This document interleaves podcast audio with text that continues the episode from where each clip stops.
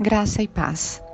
Eu recebi hoje um louvor de um texto adaptado do hino Rei está voltando. E essa adaptação foi feita de acordo com a situação que nós estamos vivendo em nossos dias e eu chorei muito.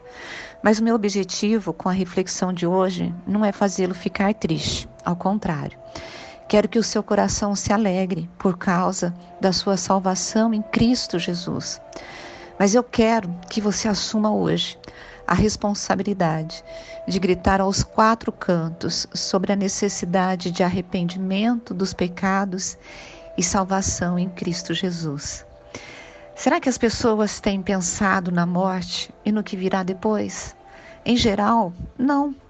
Pensamos onde queremos morar, qual faculdade fazer ou que trabalho nós queremos, é, ou melhor, onde queremos trabalhar, são todos planos que envolvem essa terra, mas raramente pensamos na eternidade. E nós precisamos levar as pessoas a despertarem desta apatia espiritual e levá-las a entenderem que a escolha de onde passarão a eternidade está nas mãos de cada uma. Quando Jesus morreu na cruz, ele venceu a morte por meio da ressurreição.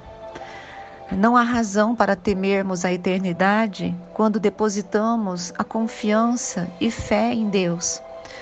Pois também Cristo sofreu pelos pecados uma vez por todas, o justo pelos injustos, para conduzir-nos a Deus. 1 Pedro 3,18. Ele nos salvou. O sangue derramado na cruz nos perdoa, nos purifica de todo pecado. Entenda que você é uma luz no mundo escuro e nós precisamos compreender que momentos como estes que estamos passando é a esperança de falarmos de Cristo, de pregarmos a salvação em Cristo Jesus.